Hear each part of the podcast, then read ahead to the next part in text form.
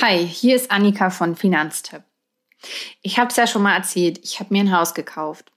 Ich bin aber noch nicht umgezogen. Ich wohne derzeit noch zur Miete. Und ein paar Jahre nachdem ich in meine jetzige Wohnung gezogen bin, habe ich dann herausgefunden, verdammt, ich zahle zu viel Geld an meinen Vermieter. Dank eines Dienstleisters konnte ich dann aber ohne viel Aufwand meine Miete senken und zahle jetzt jeden Monat 130 Euro weniger. Das sind mehr als 1500 Euro, die ich dadurch im Jahr spare. Auf Geldreise, der Finanztipp-Podcast für Frauen mit Anja und Annika.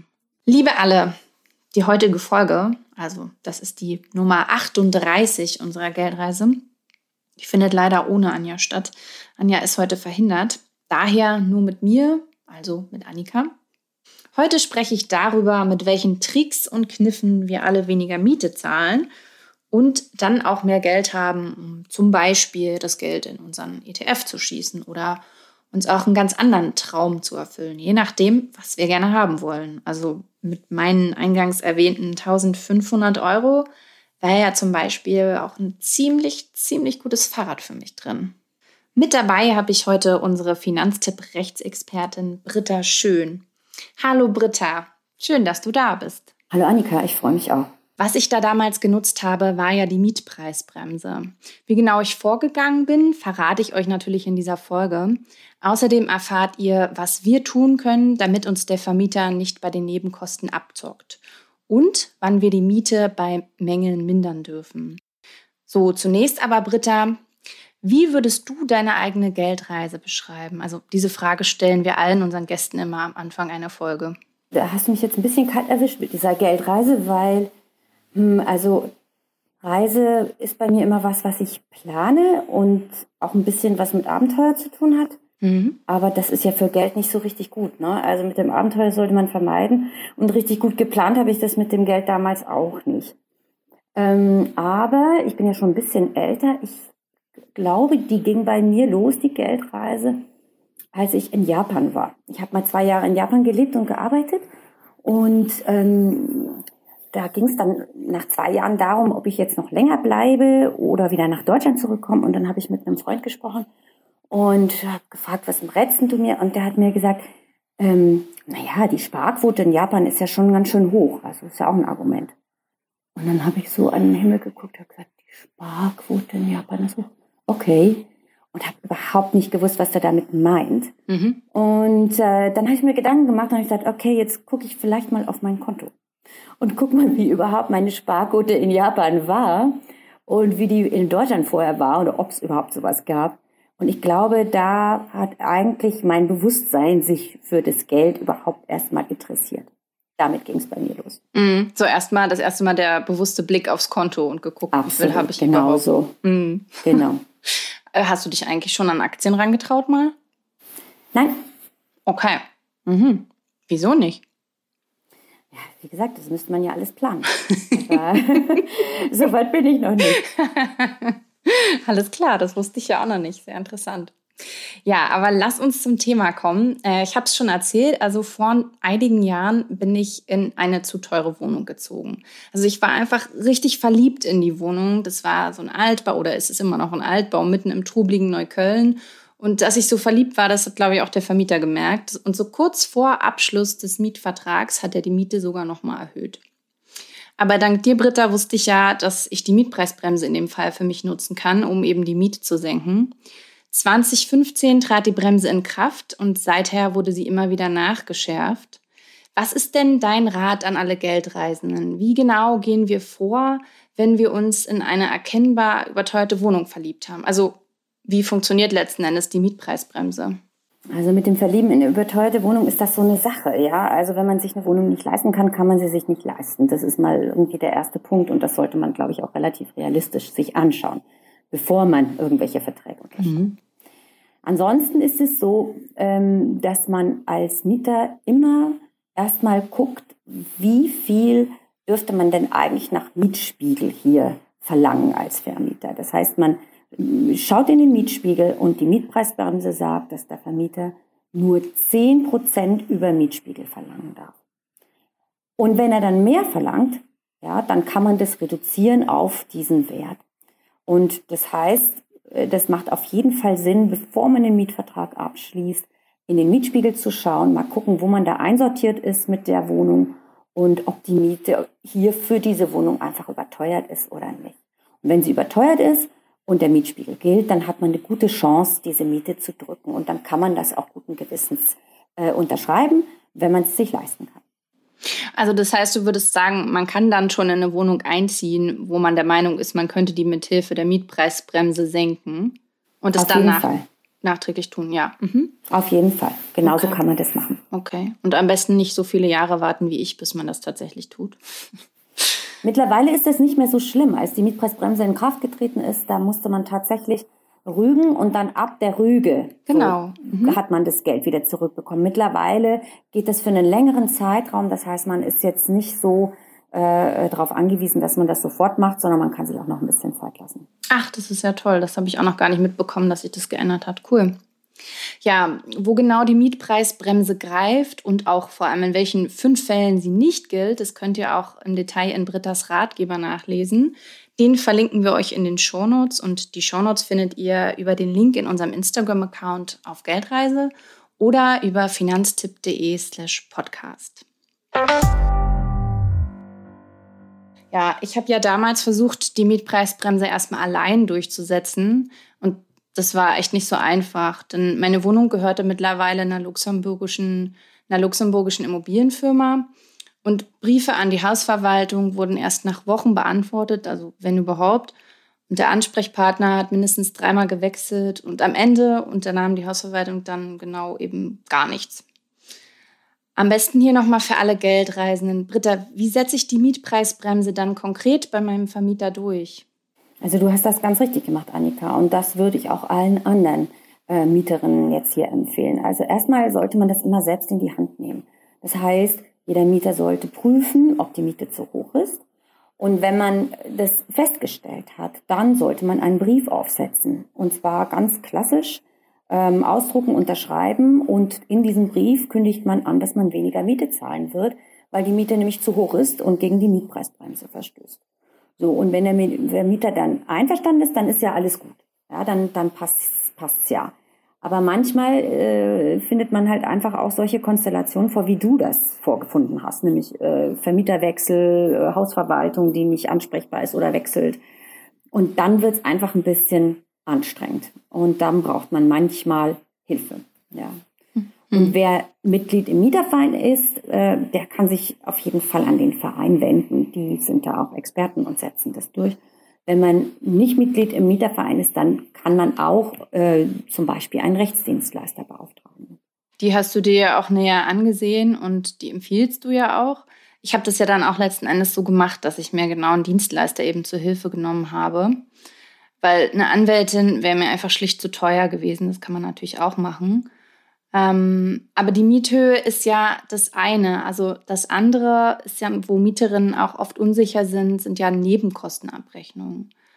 Bei mir haben ja regelmäßig, wie gesagt, die Verwaltungen gewechselt und ich glaube, die Abrechnung war so gut wie jedes Mal fehlerhaft. Auf was sollte ich genau bei den Nebenkosten schauen? Ja, die, die Nebenkosten, das ist wirklich auch so ein Dauerthema. Ähm, das geht uns, glaube ich, allen so oder allen Mietern so. Man hat das Gefühl, wenn man diese Nebenkostenabrechnung in den Händen hält, dass das irgendwie hoffentlich stimmt. Mhm. Und äh, ein bisschen komisches Gefühl hat man. Und erst wenn es äh, um eine richtig hohe Nachzahlung geht, ja, also wenn der Vermieter verlangt, äh, was weiß ich, muss 1000 Euro nachzahlen, dann fangen Mieter an, erst sich zu wehren und zu schauen, ob das überhaupt passt. Aber klug ist es nicht. Denn eigentlich sollte man jede Abrechnung, soweit es geht, überprüfen. Denn das hat die Erfahrung schon gezeigt. Viele Abrechnungen sind fehlerhaft und manchmal sind da falsche Positionen abgerechnet. Ähm, zum Beispiel Verwaltungskosten von der Hausverwaltung, die darf der Vermieter aber nicht in Rechnung stellen. Manchmal ist auch schlicht dieser Umschlag, Umlageschlüssel falsch. Da wird irgendwie mit Quadratmetern gearbeitet oder mit Personen und es ist halt gerade umgekehrt. Und manchmal sind auch einfach Rechenfehler drin. Und das kann man ja auch selbst überprüfen. Ja, also einen Rechenfehler kriegt man raus und man kann auch in den Vertrag gucken, welche Posten abgerechnet werden dürfen. Aber einige Sachen kann man eben nicht selbst überprüfen. Da muss man nämlich die Rechnung einsehen. Muss man gucken, hat tatsächlich der Gärtner 1800 Euro gekostet oder so. Und das ist Aufwand, weil da muss man nämlich dem Vermieter sagen, ich möchte gerne Einsicht nehmen in die Rechnung und der ist meistens nicht so richtig amüsiert darüber, aber ähm, das muss er natürlich gestatten. Aber man muss dann auch irgendwo hinfahren und muss sich diese Rechnungen angucken und muss sich das mühsam rausschreiben und muss dann gucken, ob das auch alles mit rechten Dingen zugegangen ist. Und das machen natürlich die wenigsten. Ich habe das mal versucht. Ich weiß gar nicht, was daraus geworden ist. Ich glaube, ich habe irgendwann aufgegeben, weil eben, wie du sagst, es mir dann ein bisschen zu anstrengend wurde. Hast du denn da einen Tipp, wo ich mir da Hilfe holen kann, wenn ich da alleine nicht weiterkomme? Also wenn man da schon so angefangen hat wie du und da äh, gesucht und vergleicht hat, verglichen hat und gefunden hat, dass Fehler drin sind, dann schreibt man natürlich einfach wieder auch einen Brief. Und wenn man den Aufwand scheut, ähm, dann kann man sich wieder an diese beiden ähm, eben genannten wenden. Man kann sich an den Mieterverein wenden. Ja, die haben natürlich äh, große Expertise darin, diese Nebenkostenabrechnungen zu überprüfen oder eben auch an einen Rechtsdienstleister. Ja, die sind spezialisiert darauf, Nebenkostenabrechnungen zu prüfen. Und ähm, wir haben uns da auch angeschaut, welche Dienstleister es da am Markt gibt. Und äh, der, den wir empfehlen, der heißt Minico, das ist ein Dienstleister aus Berlin, der hat bisher 15.000 Abrechnungen geprüft und äh, davon waren 82 Prozent fehlerhaft. Und ich finde, das wow. ist einfach eine Quote, ähm, ja, da lohnt es sich einfach, die Nebenkostenabrechnung wirklich mal anschauen zu lassen. Mhm, allerdings, das zeigt, dass jeder da eigentlich mal drauf schauen sollte. Ne? Kann man echt dann bares Geld wahrscheinlich rausholen. Im Schnitt haben die 221 Euro zurückbekommen. Ah, okay. Ja, nicht schlecht. Ja, finde ich auch. Cool. Wir packen natürlich den Ratgeber mit den Empfehlungen, die Britta auch gerade genannt hat, nochmal wieder auch in die Show Notes für euch. Ein anderes Thema, das ich hier gerne ansprechen möchte, bei bestimmten Mängeln kann ich ja auch die Miete mindern. Und da hast du für die Finanztipp-Website, Britta, ja auch eine Liste erstellt. Packe ich euch auch in die Shownotes. Ganz oben auf der Liste steht ein Trockengerät in der Wohnung. Das zieht die Feuchtigkeit aus den Räumen und stellt der Vermieter das bei mir auf, dann kann ich die Miete um 100 Prozent senken. Wahnsinn, aber ist wahrscheinlich eher ein Extremfall. Was sind denn so gängigere Fälle und wie viel kann ich da konkret senken? Ja, das ist auf jeden Fall ein Extremfall, weil da muss ja vorher irgendwie ein Wasserrohrbruch oder sowas gewesen sein, dass man wahnsinnige Feuchtigkeit im Raum hat und äh, dass man da dann nicht mehr leben und wohnen kann, das ist auch klar. Und deswegen steht es oben, weil man halt überhaupt keine Miete mehr zahlen muss. Ähm, ganz typisch auch jetzt zu dieser Jahreszeit äh, sind Probleme bei der Heizung. Heizung fällt aus, äh, man sitzt im Kalten und so weiter. Oder Warmwasser funktioniert nicht. Oder ähm, es gibt Baustellenlärm, hm. äh, so dass man, was weiß ich, nicht arbeiten kann oder so. Gerade jetzt in den Zeiten, wo man auf dem Homeoffice auch arbeiten muss. Und immer dann, wenn sowas passiert, dann kann man die Miete mindern. Aber natürlich nur an den Tagen, an denen das jetzt nicht funktioniert hat. Also es ist ja unwahrscheinlich, dass die Heizung, sagen wir mal, einen ganzen Monat ausfällt, sondern das kann vielleicht drei, vier Tage dauern und dann wird der Mieter das schon wieder, Vermieter auch wieder richten und dann kann man halt sozusagen für den Anteil die Miete mindern. Das heißt, ich führe dann so ein Protokoll quasi. Man führt ein Protokoll, aber das Wichtigste ist, dass man als erstes mal den Vermieter informiert und sagt, hier, die Heizung geht nicht, bitte sofort reparieren. Und dann ähm, äh, muss der halt einen Handwerker beauftragen, der das herrichtet wieder. Und in der Zeit, in der man halt diesen Mängel, diesen Mangel hat, kann man die Miete mindern. Und das notiert man sich halt von wann bis wann das war. Mhm. Und äh, um wie viel Prozent kann man die dann so mindern bei den Beispielen, die du genannt hast? Also Heizung, Warmwasser und auch den Baustellenlärm? Das ist immer so eine Spannbreite. Letztlich sind das Werte, die haben Gerichte irgendwann mal entschieden. Die haben nämlich solche Fälle mal zu beurteilen gehabt und haben dann gesagt, na ja, also wenn die Heizung im Winter ausfällt, äh, dann muss man nur noch die Hälfte der Miete zahlen zum Beispiel. Bei so einem Baustellenlärm tagsüber, dann sind es so 15 Prozent gewesen, ja. Mhm. Das heißt, es ist sehr unterschiedlich und es hängt, äh, wie gesagt, von der Schwere des Mangels ab. Aber da gibt's Listen, da kann man sich äh, informieren. Genau, das kann man ja auch in deinem Ratgeber lesen, ne? Hatte ich gesehen. Packen wir auch in die Shownotes. So, meine nächste Frage wäre dann, aber du meintest, ich melde das dann erstmal dem Vermieter, wenn ich so einen Mangel habe. Wieder die Frage, wenn ich da jetzt alleine nicht, nicht weiterkomme, wie, wie, wie setze ich das durch bei meinem Vermieter?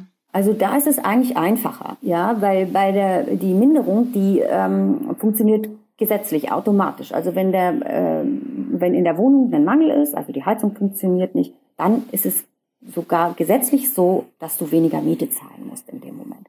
Das heißt, du informierst den Vermieter, schreibst ihm, dass die Heizung nicht geht und er möge den Mangel bitte umgehend abstellen. Und du kündigst schon an, dass für die Zeit, für die die Heizung jetzt nicht geht, du die Miete mindern wirst. Und zwar in Höhe von pro Tag, was weiß ich, nimmst du einen Prozentsatz und das sind dann vielleicht 40 Euro am Tag, die du mindern möchtest. Und ähm, wenn du, äh, auch selbst wenn der Vermieter sich nicht meldet, ähm, ziehst du das einfach bei der nächsten Mietzinszahlung ab und zahlst halt weniger. Und schreibst halt in die Überweisung äh, niedrigere Miete wegen Minderung, wegen angezeigter Minderung. Und damit ist es schon erledigt. Damit ist es schon durchgesetzt. Mhm. Dann muss es der Vermieter muss sich dann wieder an dich wenden und sagen, du hast vielleicht zu Unrecht gemindert oder so. Ja, aber das macht er im Regelfall auch nicht. Und wie gehe ich damit um, wenn mir eine Mieterhöhung ins Haus flattert? Kann ich die auch abwenden?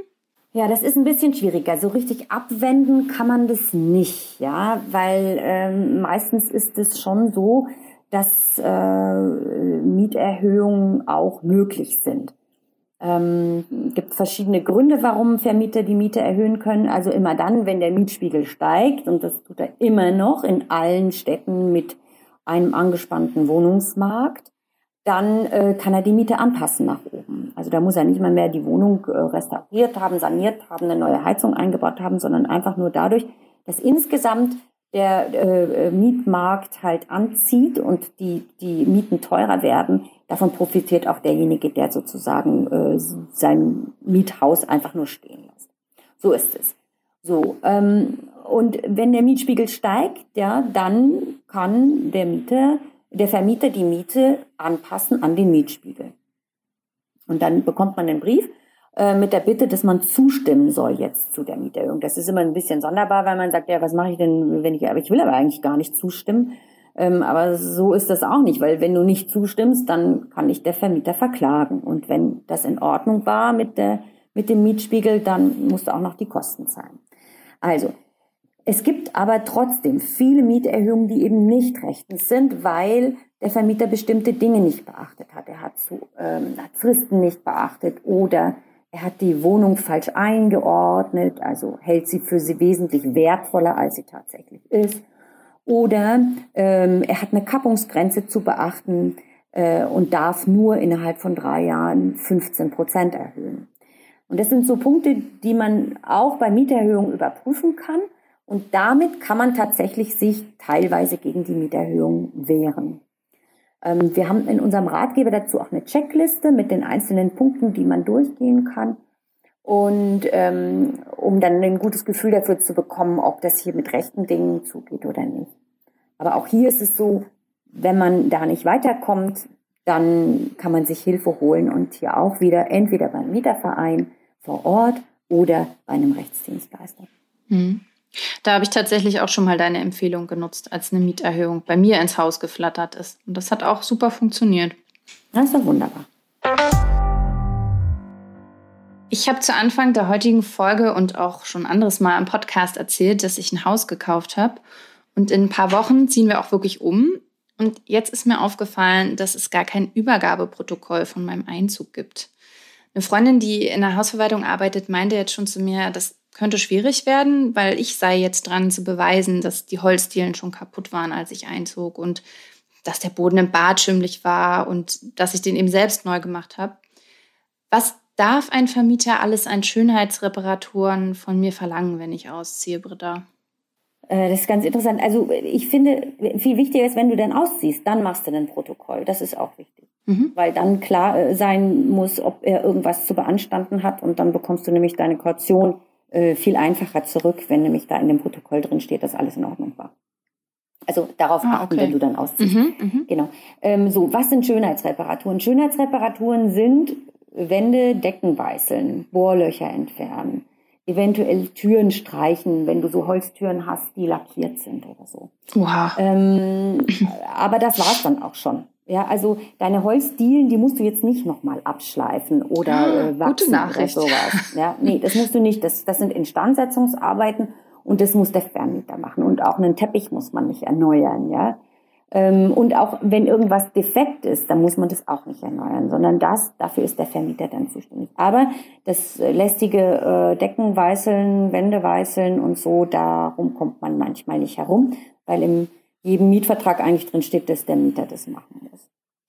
So. Ah. Aber jetzt genau, mhm. da hast du schon, genau, aber da gibt es diesen einen Punkt. Wenn du zum Beispiel in eine Wohnung eingezogen bist, die auch gar nicht renoviert war, ja, mhm. weil du vielleicht ausgemacht hast, na ja, ich übernehme die jetzt so und kann ich schneller hinein oder wie auch immer. So war das. Dann war das so bei dir. Mhm. Die war nicht renoviert. Ja, nee. okay, da musst, da musst du auch nicht renovieren, wenn du ausziehst. Oh, schön. Genau. Und äh, wenn du kein Protokoll hast, dann ist das das eine. Aber da könntest du zum Beispiel, weißt du noch, wer dein Vormieter war? Ja. Mhm. Okay. Dann könntest du das, den als Zeugen benennen und sagen, ähm, war die, hast du mir die Wohnung renoviert überlassen? Und der wird sagen, nein, wir hatten vereinbart, dass sie unrenoviert ist. Und damit ist eigentlich klar, dass äh, hier äh, du die auch beim Auszug nicht mehr weißeln musst. Schön. Das ist ja gut. das freut mich ja. Genau, hoffentlich klappt dann auch alles so mit deinem Vermieter. Ach, das hoffe ich auch. Ja, ist immer nicht so einfach mit denen. Ich glaube, ich bin auch eine ziemlich anstrengende Mieterin für die, ehrlich gesagt, weil ich immer alle deine Tipps an denen ausprobiere. okay. Bin da wahrscheinlich schon bekannt in der Hausverwaltung. Verstehe. Ja, aber jetzt werden sie mich ja bald los. Jetzt ziehe ich ja bald um. Ja, und du bist auch deinen Vermieter los, ist doch auch schön. Ja, da bin ich auch nicht böse, das stimmt. Und du bist in den eigenen vier Wänden. Aufregend auf jeden Fall, sage ich dir. Ja, dafür alles Gute im Übrigen. danke. Ja, danke dir, Britta, auch für deine guten Tipps heute rund ums ja, Thema gerne. Mietrecht. Und ich habe ja schon gesagt, ich habe selbst so viel irgendwie davon schon ausprobiert und umgesetzt, seitdem ich bei Finanztipp arbeite. Und ich finde es toll, dass du heute auch dein Wissen im Podcast mit den anderen teilen konntest. Ganz vielen lieben Dank dir. Sehr gerne. Ich habe mich auch gefreut. Danke. So. Tschüss. Ciao. So, ihr Lieben. Ich hoffe, ihr konntet genauso viel mitnehmen von Britta wie ich. Wer heute übrigens Anja vermisst hat, die Arme liegt mit einer fetten Erkältung da nieder. Genesungswünsche gerne über unseren Instagram-Account auf Geldreise unter den Posts zur heutigen Folge. Und wer kein Insta hat, erreicht uns unter podcast.finanztipp.de. Auf beiden Kanälen dürft ihr natürlich auch Feedback zur heutigen Folge geben und weiterhin Themenwünsche für zukünftige Folgen äußern. Feedback gab es übrigens auch von Zimtregen. Super und bitte weiter so, schreibt sie oder er. Über Geld kann nicht genug geredet werden. Dieser Podcast ist genau das, was ich momentan auf meiner Geldreise brauche. Ich habe auch viel zu spät mit dem Thema gestartet, aber seit einem Jahr stecke ich nun endlich richtig tief drin. Ihr macht das super, Mädels. Ja, ganz, ganz lieben Dank für die 5-Sterne-Bewertung auf Apple Podcasts, liebe oder lieber Zimtregen. Es ist einfach so motivierend für uns, euer Feedback zu lesen und zu wissen, dass wir alle auf unserer Geldreise gemeinsam immer wieder dazulernen. So, ich drücke jetzt hier aber auf den Stoppknopf und sage bis nächste Woche Donnerstag. Ciao.